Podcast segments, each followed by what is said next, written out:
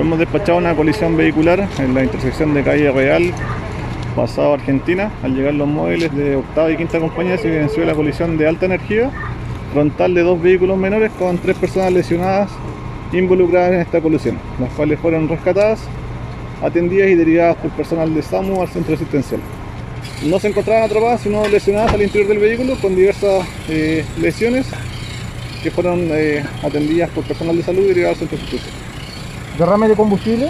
Eh, sí, de uno de los vehículos, el cual ya también se encuentra eh, controlado. Solamente tres lesionados. Sí, solamente tres lesionados, dos del vehículo menor y el otro del vehículo blanco que se encontraba en costado.